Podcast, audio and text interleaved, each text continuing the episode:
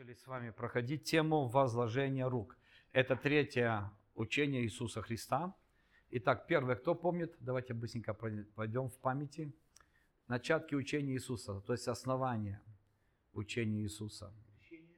Первое, не-не-не, первое, первое, первое. Покаяние, обращение от мертвых дел. Второе, ну, вера в Бога. Третье, кри... о крещении. Какие есть различные крещения – и теперь четвертый мы проходим с вами возложение рук. Мы начали вчера говорить о руке.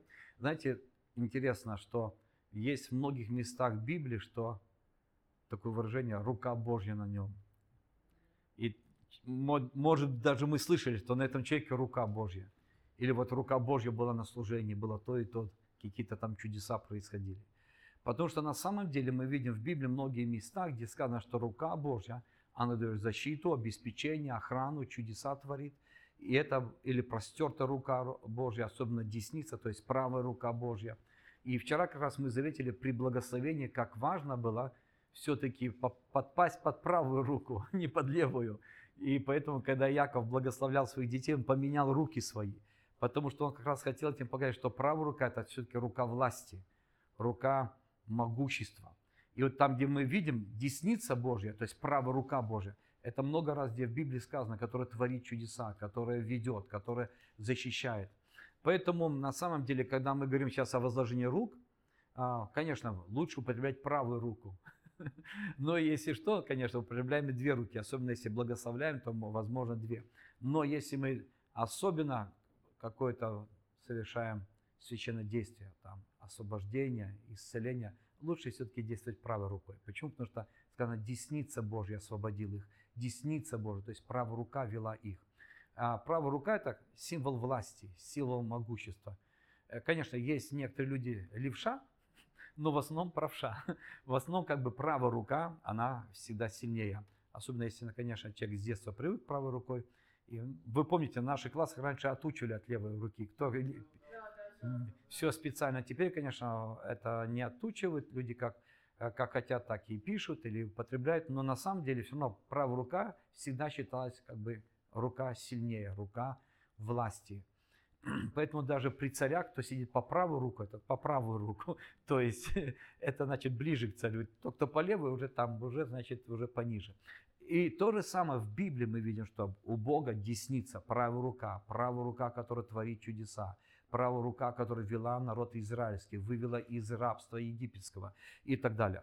Поэтому мы с вами говорим сейчас о возложении рук и также с вами говорили уже как употребляем руки. Итак, возложение рук первое для благословения. Мы все вправе благословлять друг друга. Это был первый пункт. Иисус благословлял детей. Значит, мы имеем право благословлять людей. Конечно, можно тут уже двумя руками возлагать на голову или просто обнять человека. Ну, конечно, девушек не обнимайте, парни. Вот, а так просто прикасайтесь. Но лучше, конечно, когда благословим, возлагаем на голову. Следующее мы с вами изучали, это передача пророческого благословения. Это когда родители перед смертью благословляли своих детей. Это особое благословение, когда идет пророческое слово на будущее. Так Авраам благословил Исаака, Исаак благословил Иакова, Иаков благословил 12, 12 своих детей в будущее. Это тоже очень важно понимать. И, конечно, мы с вами еще начали говорить о том, что есть благословение передачи помазания Духа Божьего. Это как Моисей возложил, и Иисус Навин исполнился Духа премудрости. Это тоже возложение для передачи особой силы, особого, может быть, характера Духа Святого. Теперь я все-таки возьму, давайте, э, пятый это будет у нас на служение, а потом для крещения Духа Святым, а потом еще разберем об исцелении. Итак, мы идем сегодня уже и разбираем для посвящения, возложения рук для посвящения на служение. И мы возьмем с вами некоторые места и увидим, как это происходило. Конечно, лучше всего это описывается истории, истории апостолов, деяния апостолов, 6 глава. Деяния апостолов, 6 глава, сказано, умножились ученики, люди стали спасаться. То же самое верим, что в Лос-Анджелесе будут люди спасаться. У нас все больше будет больше учеников Иисуса Христа, они умножатся, так и так. И появились люди, которые не были евреями, они были из других народов. И вот тут пошла распря насчет столов. Ну, Таня понимает, что значит насчет столов, кому-то больше, кому-то меньше, кто-то хочет то и другое, третье. Появилась проблема, когда кухня есть проблемы, когда с пищей всегда есть проблемы. И так у них появились проблемы из-за того, что кому-то давали больше, кому-то меньше. И отсюда начались обиды, споры, ссоры. Это насчет столов и кухни. И тогда 12 апостолов, они собрались, сказать, нам нет времени вот этим делом заниматься, кухней. Нам нет дела заниматься административной работой. Поэтому, говорит, мы изберем, даже он не говорит мы, а вы изберите из себя каких людей. Люди должны быть, это мы с вами читаем третий стих, люди должны быть изведаны, то есть проверенные. Они должны быть исполнены Духа Святого и мудрости. И их поставим на это служение, то есть на административную службу. То, что касается там кухни, пищи, привоза, отвоза, воды и так далее, там рассадки людей, а, ашерская. То есть мы возьмем изведанных людей, и они будут этим служением заниматься. И вот дальше мы видим, что они говорят, а мы будем постоянно пребывать в слове и в молитве, чтобы людей кормить духовно. То есть есть разное распределение служения. Говорит, мы, говорит, служители, апостолы, там, пресвитера, мы будем заниматься словом, чтобы людей кормить духовно, чтобы они росли. Но изберем людей, которые будут нести административные дела. Они назывались диаконами. И вот здесь мы видим, как они избрали семь диаконов, и они будут перечислять все их имена, хотя вообще это интересно о каждом из них. И, хорошо, пятый стих. «И угодно было это предложение всему собранию, избрали Стефана, исполненного веры и Духа Святого. Дальше мы можем видеть, что Стефан это не просто был такой дьячок, который там подавал похлебку. Он чудеса творил, он бесов изгонял. Он был на самом деле помазанным евангелистом и учителем. С ним никто не мог там спорить из этих религиозников. В конце концов они его убили, побили камнями. Первый, кто был убит, мученик христианин, это Стефан. Поэтому сказано, Стефан первомученик. Это того, кого забили камнями за то, что он просто действовал в силе Божьей, хотя был простым дичком. Дичок церкви, но могущественно внес Евангелие и классно учил Слово Божие. Если вы видите, как он разбирает все, он рассказывает всю историю Израиля и толкает их покаянием, но они просто в бешенстве. И потом в конце говорит, я вижу самого Господа. Он имел откровение, увидел Иисуса, который стоит на небесах в славе. И тогда они там все в истерике под религиозными духами берут камни и убивают его. Итак, Стефан, это не просто... Это люди были служители, которые тоже, мы видим, они поднялись как сильнейшие потом в будущем служители. Возьмите следующего, Филипп. Филипп, это мы потом с вами больше о нем чуть будем говорить, но вы видите, что Филипп, он в будущем стал евангелистом, потрясающим евангелистом, который Самарию потрясал Евангелием, который бесов изгонял, который был перемещен для того, чтобы спасти там этого Евнуха, а потом обратно в другой город был перемещен. И потом дальше сказано, что он евангелист Филипп, потому что было потом гонение на церковь, они ушли из Иерусалима. И он остался в служении уже не просто диакона, а в служении евангелиста. Все мы начинаем с каких-то низов. Я когда-то был поваром, готовил пищу для людей, теперь духовную пищу готовлю. Так что с, с поварской кухни пошел на духовную кухню, на божественную кухню. Поэтому это нормально, когда ты начинаешь где-то, может быть, с кухни или с ашерской, или с какого-то другой служения, но Бог тебя дальше-дальше поднимает, когда ты верен в малом, тогда ты приходишь в верности в большое свое. Поэтому мы видим о них. Конечно, тут а, я не буду о всех говорить, их истории не все я разбирал. Последний, конечно, не очень-то хороший, вот, оказался в будущем. То есть они вроде бы проверили, но на самом деле до конца не, не проверили. Или он потом испортился. Это Николай, потому что от него потом пошло учение Николаитов. Это Николай из, не из, э, не из Иерусалима он был, он из Антиохии, обращенный из язычников был. И потом он потом толкнул свое учение, о чем Иисус говорит в книге, я ненавижу учение Николая, то есть Николаитов. Это целое движение пошло от него. Но это ладно, другая история. Итак, один из них, да, чуть-чуть потом свихнулся с Божьего пути. Жалко, конечно, и, и очень потом пострадала церковь от его учения. Ну хорошо, шестой стих, вот это очень важно. «И поставили их перед апостолами, и апостолы помолились, возложив на них руки». И Слово Божие росло, число учеников еще больше увеличилось, так и так. То есть все, мы видим, что люди получили служение через возложение рук. Значит, служение также получают люди через возложение рук. Итак, мы видим, это у нас уже будет с вами пункт четвертый. Возложение рук для служения. Это интересно. Теперь смотрите, интересно, что здесь они избрали изведанных. Ну, говорю, одного промахнулись, Николая. Не сильно, видно, проверяли его. Но дальше мы видим в 13 главе, что сам Бог порой выбирает людей, но все равно не нуждается в рукоположении. 13 глава Деяния. Первый стих. В Антиохии, в тамошней церкви, то есть там в церкви, были некоторые пророки и учители. Варнава, конечно, он, если идет по, по, по, первому, так, значит, он был пророком. Семен тоже быстрее всего там, который назвали Нигер, так, Луций Киринянин, потом Манаил, Саваспин Ирна и Савол.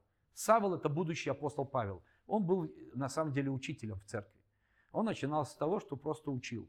Конечно, он был образован, если не говорить об апостоле Павле, он знал много языков. Вот почему Бог его употребил, потому что он мог и царям, и разным правителям, и князьям и нести Евангелие, потому что он знал много языков и был образован. Но он начинал в церкви еще с учительства.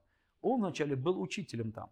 Но дальше, когда они служили Господу и постились, это очень важно, видите, как хорошо, что церковь постится наша – не просто мы служим, но также имеем пост. То же самое, как первая церковь. Они служили и постились. И вот у нас сейчас 21 день поста. То есть Данила, а что-то мы отказываемся от какой-то пищи или каких-то привычек. И вот они служили, постились, и Дух Святой сказал. Я верю, что Дух Святой говорит. Потому что это личность, это Бог. Здесь не сказано, что Отец сказал, не сказано, что Иисус сказал. Дух Святой сказал, потому что это его была уже работа. Потому что он уже сошел на эту землю в день Пятидесятницы, и он начал строить церковь и говорить церкви. И Дух Святой сказал, отделите мне Варнаву, Варнава был служением пророка, и отделите Савла, он был служением учителя в церкви. Отделите их на дело, которое я их уже призвал. То есть они имели призвание, и он говорит, отделите их. И что они сделали? Смотрите, тогда они совершили пост и молитву и, возложив на них руки, отпустили их после возложения. И сказали, они были посланы Духом, пошли и в апостольское служение, и стали поднимать новые церкви. То есть мы видим, как они вошли в апостольское служение. И, конечно, когда есть люди выезжают на миссию, это важно благословить их. Это важно благословить их на миссионерскую работу, если они едут там в Африку, нести Евангелие, евангелизацию делать или помогать церкви какой-то. Это важно благословить. То есть, но люди здесь, они имели призвание. Там их выбрали диаконов, а тут люди были призваны Духом Святым, но все равно их благословили. Это очень важно понимать, что, что как э, очень важно понимать, что важно благословлять. Теперь смотрите, что происходит, когда людей благословляют когда благословляют на диаконское служение, или на апостольское, или там на пасторское, или на учительское, то есть на служение, что происходит? Об этом пишет апостол Павел Тимофею. Тимофей это был его духовный сын, то есть которого он духовно взращивал, и после себя оставил в городе Ефес. То есть в Ефесе апостол Павел поднял огромную церковь. Потом было гонение, после трех лет служения он ушел оттуда. Но он должен был оставить кого-то. И когда он оставил здесь, мы видим, что он оставил Тимофея. Давайте с вами посмотрим Тимофея, 4 глава, 1 Тимофея, 4 глава, 14 стих. 1 Тимофею 4,14. Не, не роди, то есть не пренебрегай, а пребывающим в тебе дарованию. У тебя есть дарование, которое дано тебе по пророчеству с возложением рук священства. То есть священство, то есть служители возложили на тебя руки. Кто это делал? Это делал апостол Павел, возможно, кто-то еще с ним был. Возможно, конечно, Сила с ним ходил. После Варнавы апостол Павел избрал себе Силуана, и вместе с Силой они ходили. Итак, второе послание к Тимофею, он здесь более поясняет. Первая глава, второе послание, первая глава.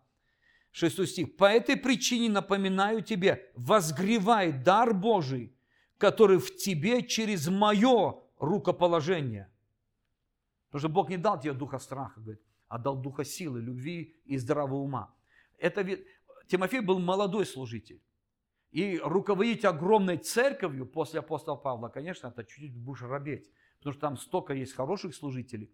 Сказано, за два года уже весь, весь об Иисусе Христе по всей Азии прошло, то есть по всей теперешней Турции. Это территория Турции.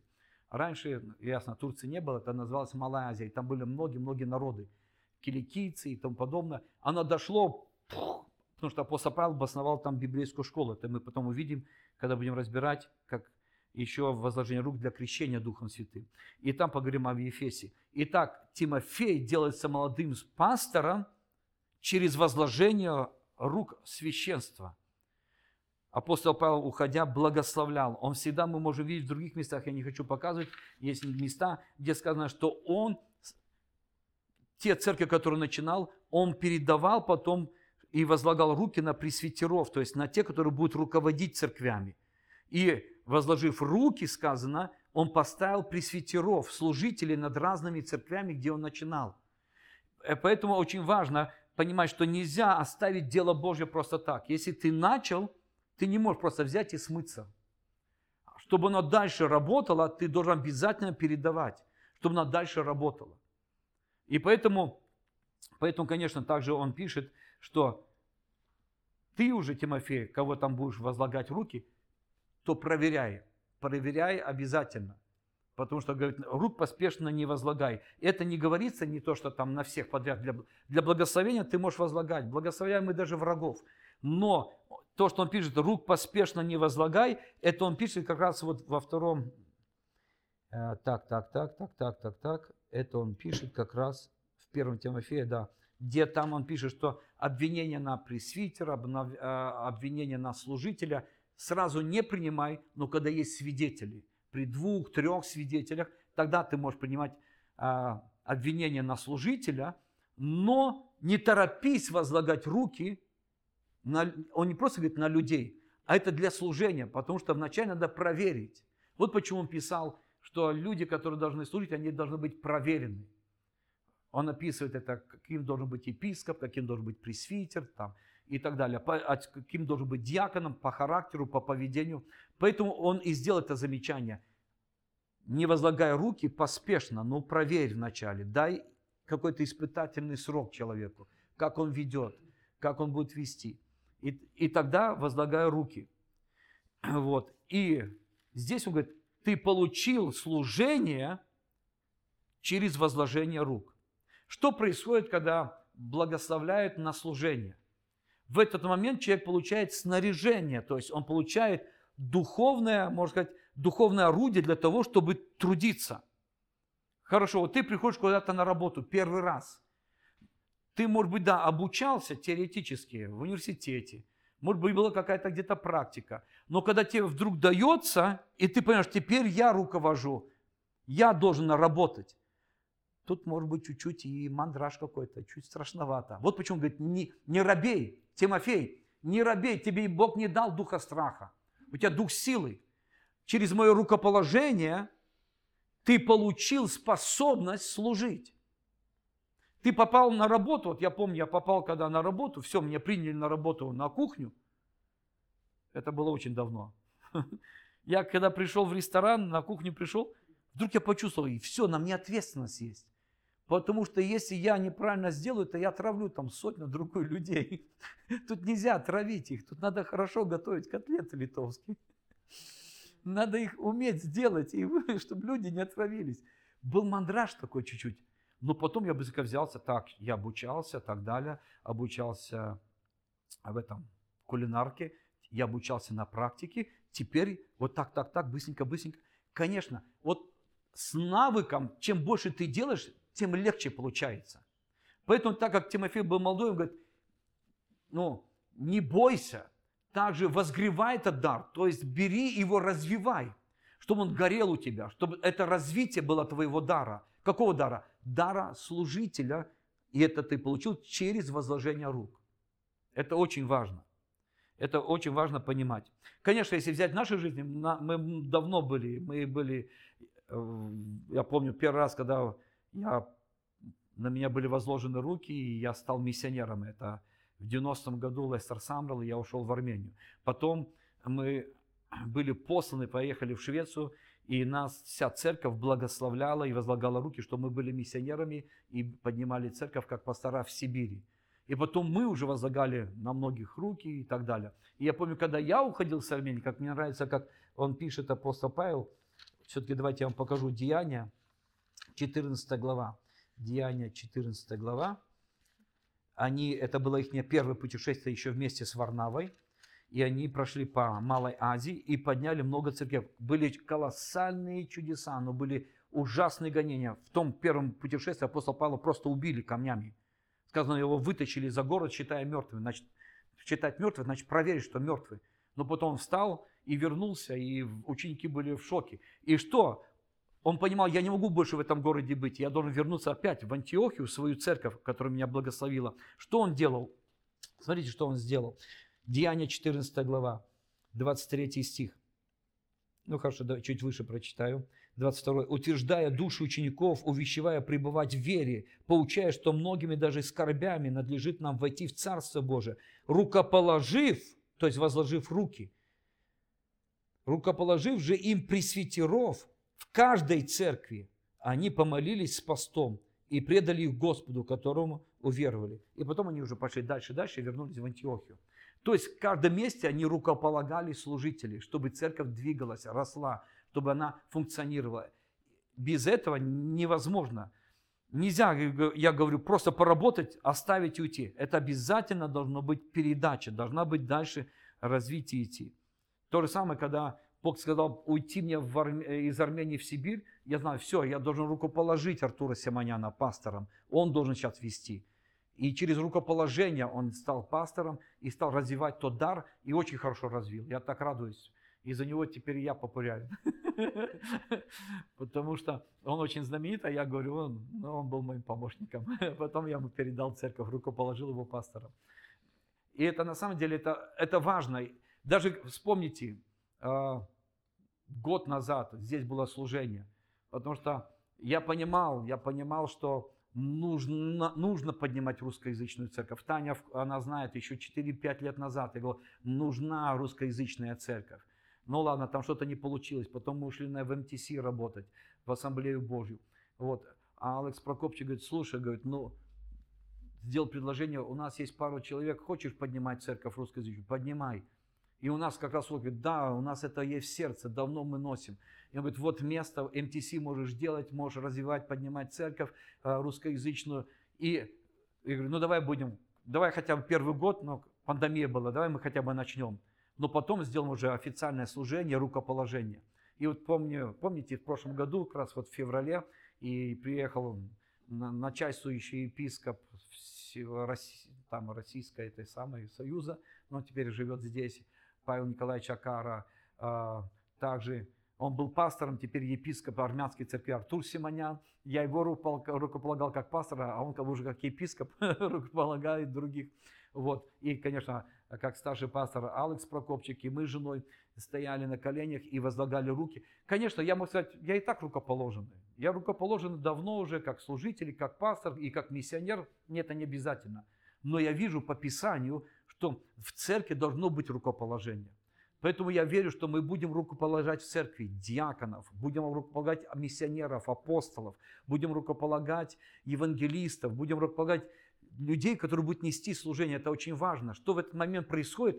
Происходит обмундирование. Человек наполняется способностью служить. Конечно, у него есть способность от Бога. Вот, он обучался, он пробовал уже, что-то вел, но когда идет рукоположение священства – это особое что-то. Это значит все, человек в духовном мире, он рукоположенный. На нем рука Божья. Это не просто, я о чем как раз вчера учил, о руке. Это передача идет. Руки это каналы. Это, это через ну, инструменты. Через них что-то передается, чтобы тот человек, который имел рукоположение – он получил инструменты что-то делать этими инструментами. Как я на кухне получил ножи, тяпки, это, и начал заниматься мясом, и там резать, и отбивные делать, и молоть, и тому подобное. То, есть, то же самое духовное. Это очень важно понимать, что это важное служение рукоположения. Итак, еще, теперь мы поговорим с вами вот о чем. Как раз Это рукоположение, не рукоположение, а возложение рук для крещения Духом Святым. Это уже у нас будет пятое. Это был четвертый, чуть сместил. Теперь мы пойдем на пятое. Крещение Духом Святым.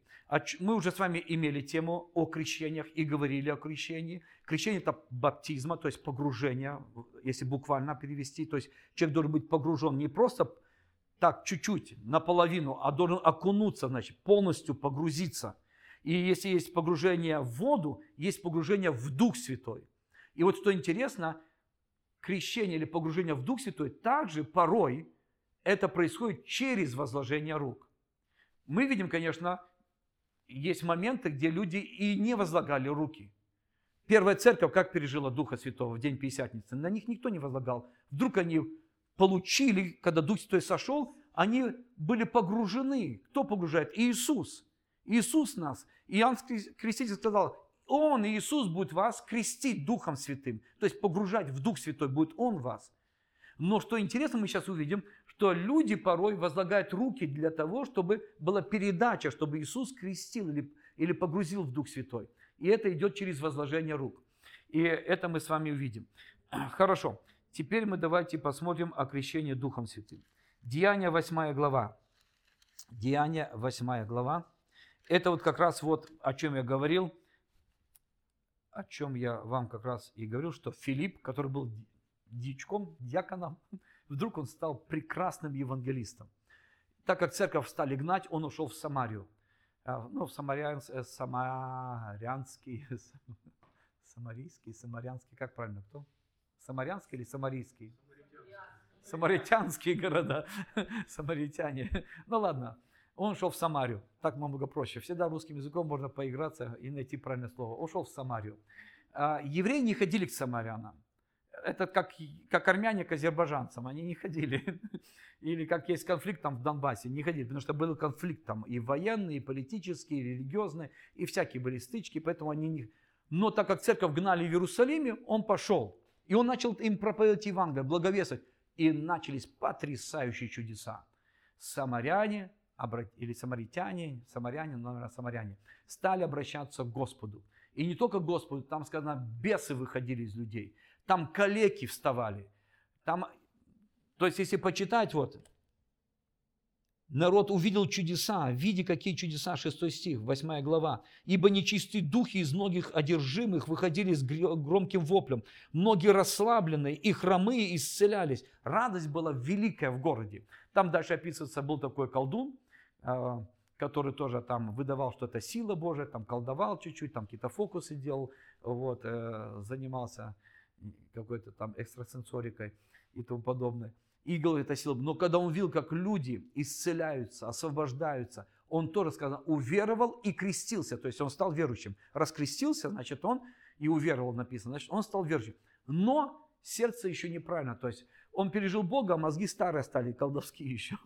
И поэтому у него появилась зависть. Он захотел тоже. Сказано, он не отходил от, не отходил от Филиппа, видя, какие он делает чудеса. Апостолы узнали, что, значит, самаряне покаялись и сказали, о, надо пойти теперь им преподать о Духе Святом. Потому что сказано, Филипп не говорил ничего о Духе Святом, только провел про Иисуса Христа, про спасение, исцеление и освобождение. И апостолы пришли, и пришли такие главные апостолы, Петр и Иоанн, одни из первых апостолов, то есть апостолы Иисуса, апостолы Агнца. Они пришли, были посланы церковью, не просто сами, сказано, церковь Иерусалимская их послала, благословила, и послала, и они пришли. И вот когда они пришли, они начали говорить о Духе Святом, и люди стали получать Духа Святого через возложение рук. Давайте прочитаем это. 16 стих. Ну давайте 15. Когда они пришли, они помолились о них, чтобы они приняли Духа Святого. Потому что Он, Дух Святой, не сходил еще ни на одного из них, а только они были крещены во имя Господа Иисуса. То есть было водное крещение. Тогда возложили руки Тогда возложили руки на них, и они приняли Духа Святого. Симон, этот волк, ну, колдун этот, который был раньше, увидев, что через возложение рук апостольских подается Дух Святой, принес им деньги. Говорят, дайте мне власть эту, чтобы тот, на кого я возложу руки, получал Духа Святого. Ну, там Петр его сразу на место поставил, твое сердце полно зависти, желчи, горе и так далее, и сердце неправильно. Короче, тебе и он говорит, помолитесь, чтобы со мной ничего плохого не случилось. То есть я не вижу, что он там ушел, я вижу, что он просит молитву за себя. Потому что, видно, он получил хорошее обличение. Потому что сердце, на самом деле, у него было в желчи, то есть зависти. О, я тоже этого хочу, я хочу этот дар. Это нормально желать, но ненормально завидовать. Завидовать не надо.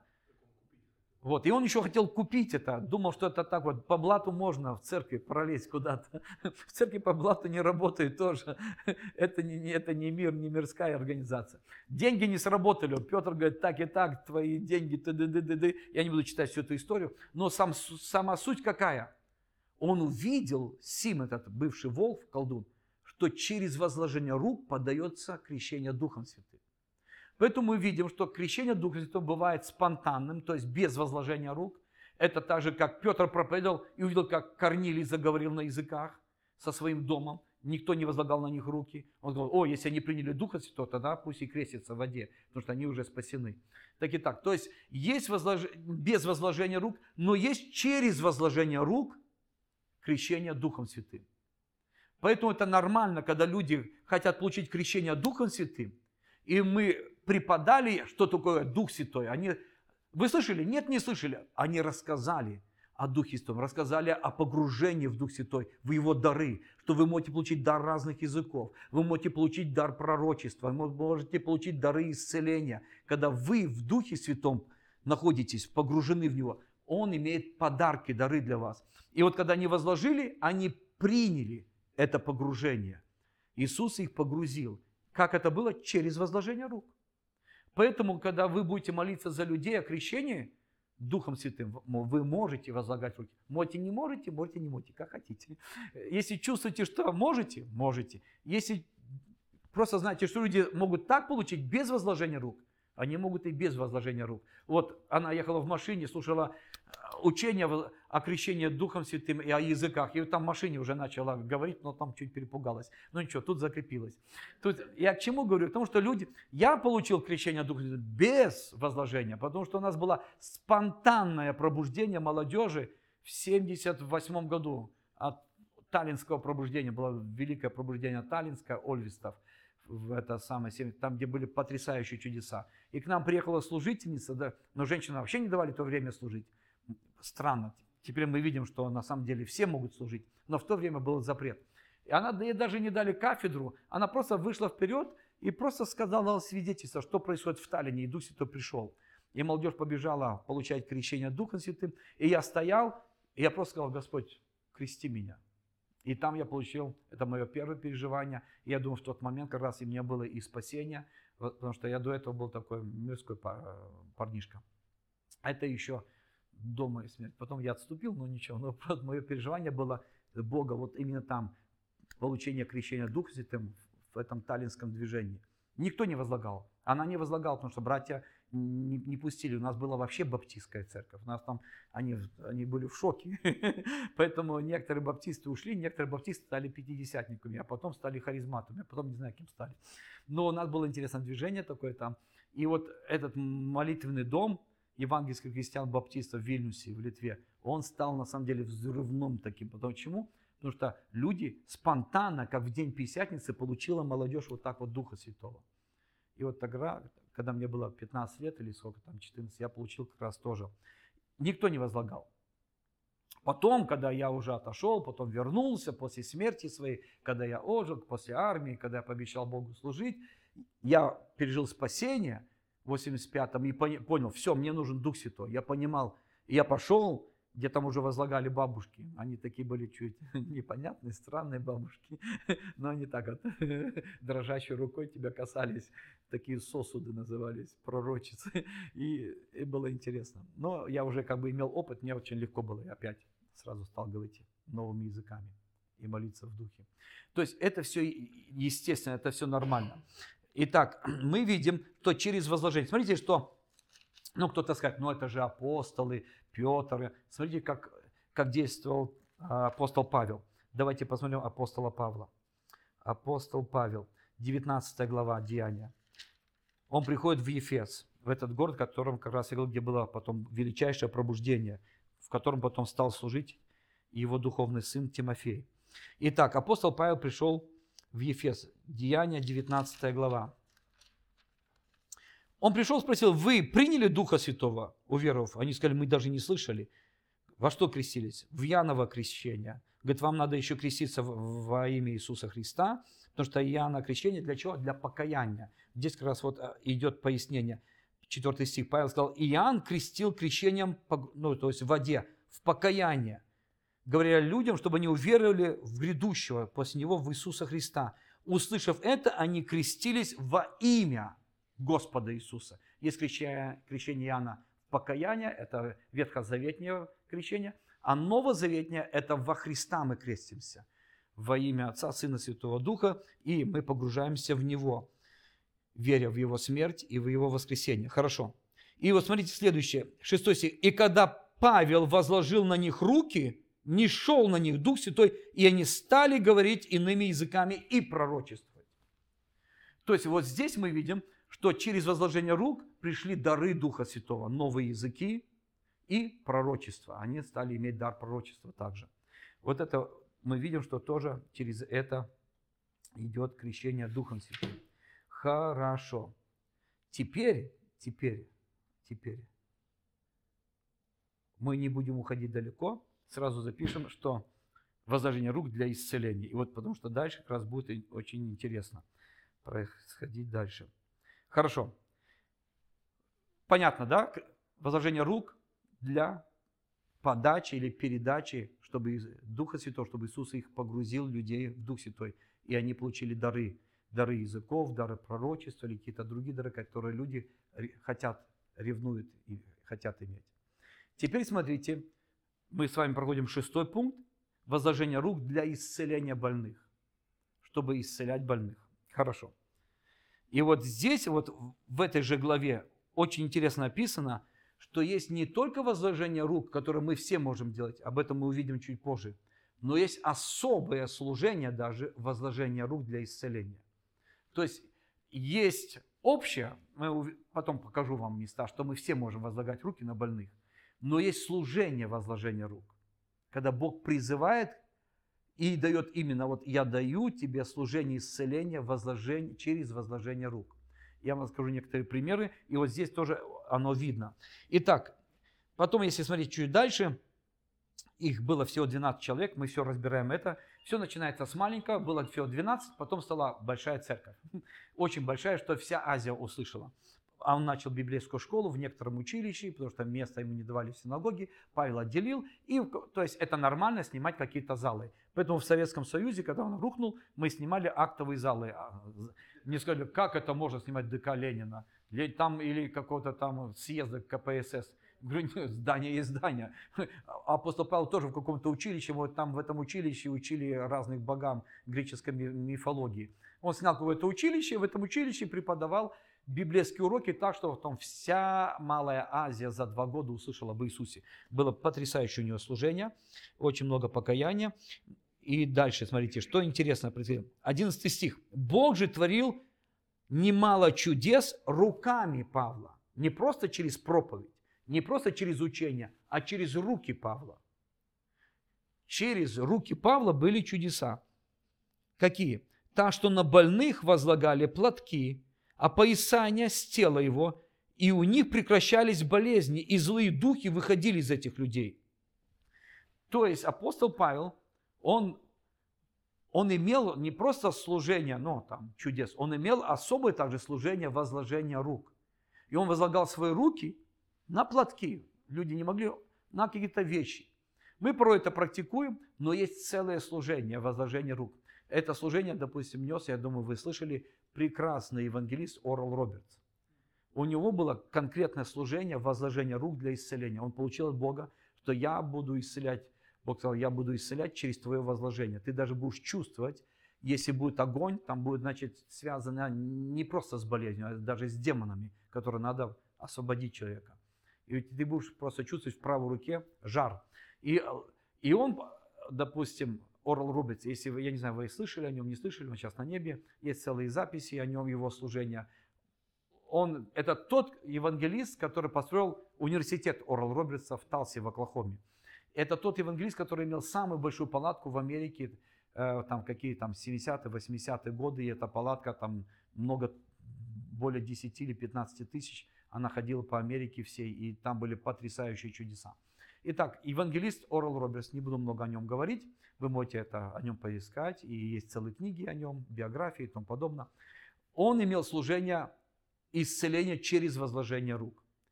И в основном Допустим, есть, был евангелист Ранхард Бонки такой в Африке. Немец, который Бог послал в Африку, и он там был миссионером. И он тоже имел огромные палаточные крусейды, потом уже палатка не помещалась на стадионах. На одном служении было несколько миллионов, что на одном служении было покаяние целого миллиона. Это как-то нам тяжело понять, но на одном служении он просил, и так случилось, что один миллион африканцев каялось на одном служении.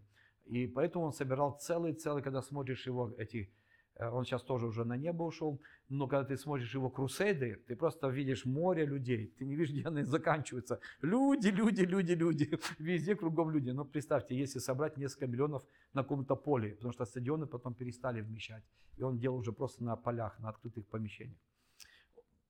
Он не мог за столько людей молиться, поэтому у него исцеление как было? в слове знания. Он просто говорил, иди, и коллега бросал костыли и начинал бежать. Я видел эти потрясающие служения, и это было так здорово, что человек бежит, говорит, я услышал, ты сказал, иди, и я кинул костыли и побежал.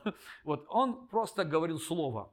Высвобождая в этом слове была власть, в этом слове было слово исцеления. У него было по-другому.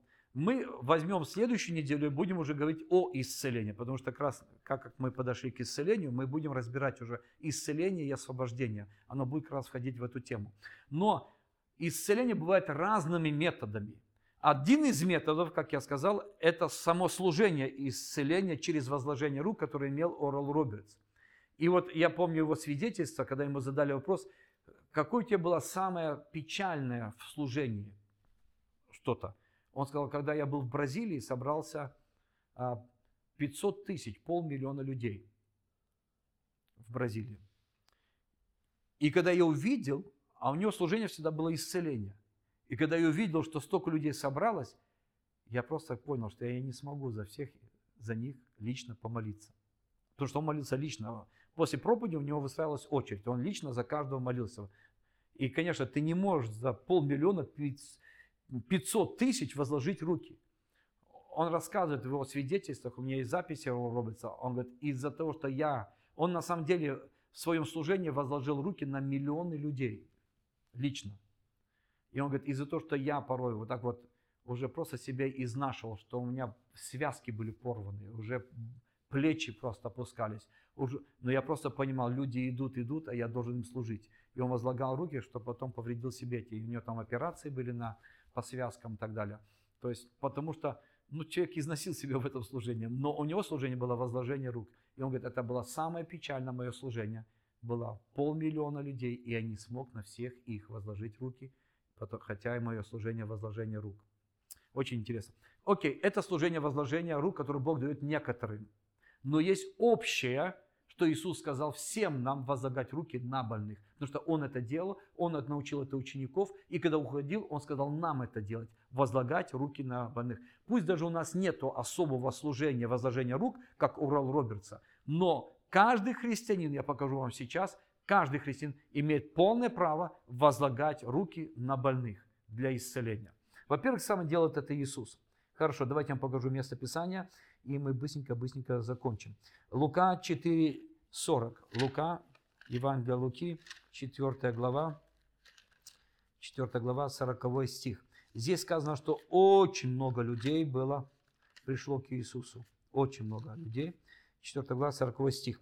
При захождении солнца все, имевшие больных различными болезнями, приводили их к Иисусу. И Он что делал? Возлагал на них, на каждого руки и исцелял их.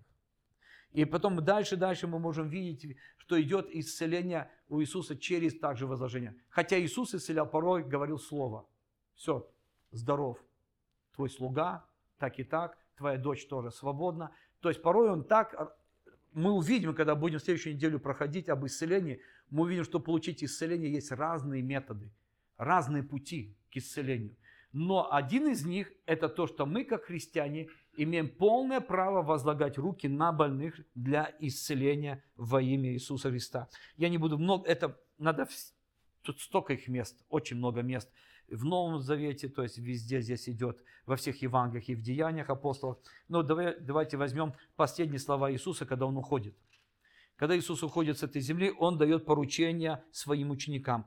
Мы, если учимся учению Иисуса, значит, мы ученики Иисуса. Смотрите, что Он говорит – Евангелие Марка, 16 глава. Кто будет веровать, креститься, тот спасен будет, и так далее. 17 стих. У верующих. Вы верите в Иисуса? Я у верующих. Значит, смотрите, у верующих же будут сопровождать эти знамения. То есть у верующих будут знаки. Какие? Именем моим будет изгонять бесов. Кто? Апостолы, пророки, уверовавшие. Все уверовавшие. Все, кто уверовал в Него, они будут изгонять именем Иисуса бесов, демонов, будут говорить новыми языками, будут брать змей, и если что смертоносное выпьют, не повредит им, возложит руки на больных, и больные будут здоровы. И Господь потом после этой беседы вознесся, они пошли и проповедовали везде, при Господнем содействии, и Господь подкреплял Слово чем? Этими знаками, знамениями, которые Он сказал. Вот эти вот, вот эти вот, сколько тут, пять их знамений, почти все в моей жизни были, кроме одного. Не, не, только это самое змею я не брал. На несколько змей наступил, голову раздавил, но в руки не брал и брать не собираюсь. Зачем змею брать? Вот, но э, там был случай с апостолом Павлом, он взял хворост, дрова, а там была змея, она укусила, но вреда не было. Не надо, конечно, играться. О, есть некоторые ненормальные христиане, которые говорят, Господь сказал брать змей, приходят на служение со змеями и, и, и стараются, чтобы она их покусала. И, конечно, там есть смертельные исходы. Мы, мы имеем нормальный разум. Мы понимаем, что если есть опасность, и змея укусила, тогда мы имеем полное право сказать, этот яд не повредит. Но вот эти все вещи в моей жизни, они были, кроме того, что, ну, змеи я не брал, только, говорю, на несколько змей наступил, просто они там ползли, на голову наступил, чтобы не лазили. У нас в Валенсии много змей было, есть, ну, было теперь поменьше. Вот поэтому несколько я там прибил. Но именем Иисуса мы изгоняли бесов и изгоняем, говорим новыми языками. А, ну, змей не брали, брать не будем, но будем наступать на них. И если что, смертоносно, смертоносно было, меня отравить хотела одна колдунья, дала смертоносно, но не отравила. И что дальше? Возложит руки на больных, и они будут здоровы. Первый человек, за которого я молился, с возложением рук, это был я сам. Почему? Потому что тогда, в 85 году, когда я покаялся, я через, наверное, через неделю две или там, я прочитал это место. И когда я прочитал это место, у меня было на самом деле больное посаженное сердце. Потому что если ты в день делаешь три тяжелые тренировки без остановки, ты посадишь. А в армии, так как я был тренером, мне нужно было три раза в день тренироваться. Я сам тренировался, я роту тренировал, офицеров тренировал, и потом еще там ерундой какой-то занимался. И это каждый день. И поэтому у меня сердце начало очень сильно болеть в армии. И когда я пришел с армии, я на самом деле, ребята, не мог спать на левом боку. Она и так щемила, но если я поворачивался на левбок, сразу сильно боль шла. Не знаю почему, что это такое было, но как будто тебя защ... И ты не заснешь, ясно. Ты... Я мог спать только на правом боку, и, и чтобы не шевелился. Вот. И когда я покаялся, и когда я прочитал это место, я пришел домой, я еще не был женат, я был один в своей комнате, у меня была там своя комната в нашем доме. Я лег в постель и, и такой, знаете, ну, вы помните первые свои чувства после покаяния? Это такая, знаете, такая вот вся радужная, все прекрасная. Ты полный такой и хвалы, и радости, и мира внутри, и любви. И я как-то, не думая даже, повернулся на левый бок, меня как защемило. Я, конечно, сразу раз направо. А потом вспомнил, Иисус же сказал, возложит руки на больных. Я не буду... Я говорю, где уверовавший? Ну, нет никого в комнате. Я говорю, вот рука уверовавшая. И первый раз, кто за меня молился, это моя, моя сам за себя.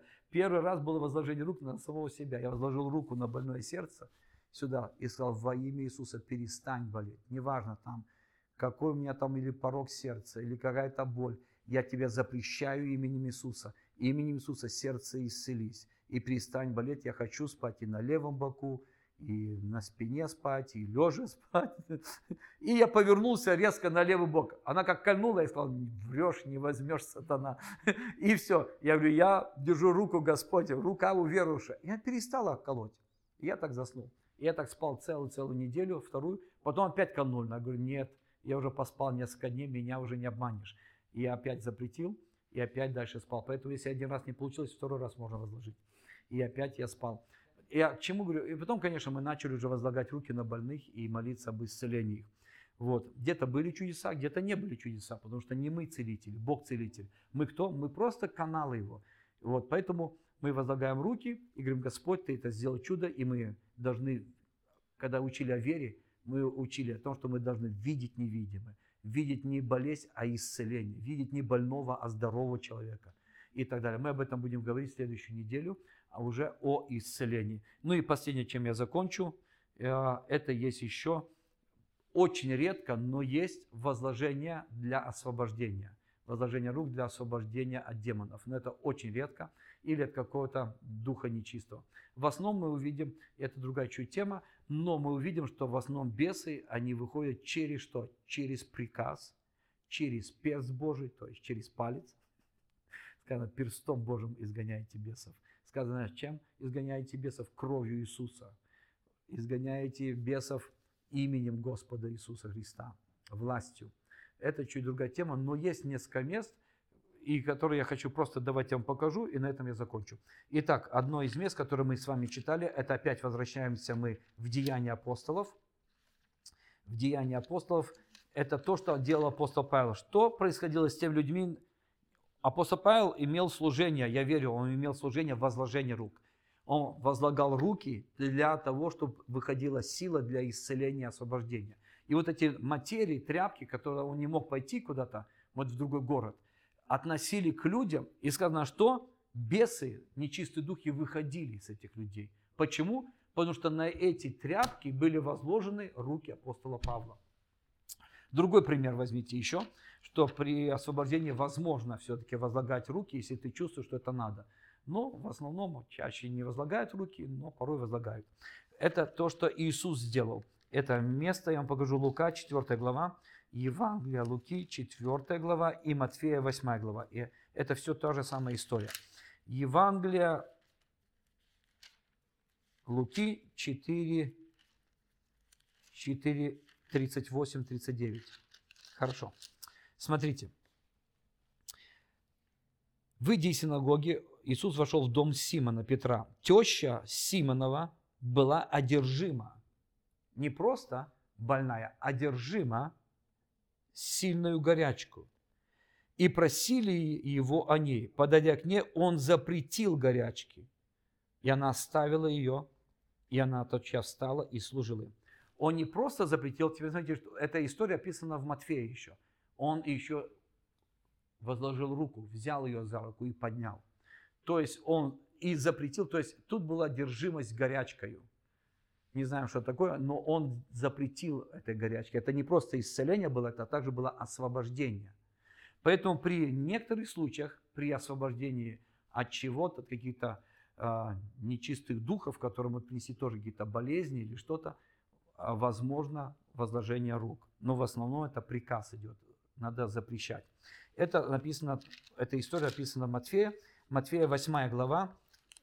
Здесь мы видим, что он возложил руку или взял ее за руку и поднял ее. Матфея 8.14. 8.14 здесь говорится. Придя в дом Петра, Симона, Иисус увидел тещу его, лежащую в горячке. Коснулся руки ее. Марк говорит, он взял за руку и поднял еще ее. И она встала и стала служить им. То есть мы видим, что в некоторых случаях возможно еще возложение рук для освобождения чего-то. Хорошо. Итак, мы на этом заканчиваем сегодня и потом продолжим уже тему исцеления и освобождения от демонов. Будьте благословенны. Знаете, на, на кого возлагать руки. Так, руки возлагаются на что? Для исцеления. Порой для освобождения. Руки возлагаются для чего? Для для помазания, для крещения Духом Святым, для благословения, для пророческого высвобождения вот, в будущее. И, конечно, для посвящения на служение. Будьте благословенны с Богом.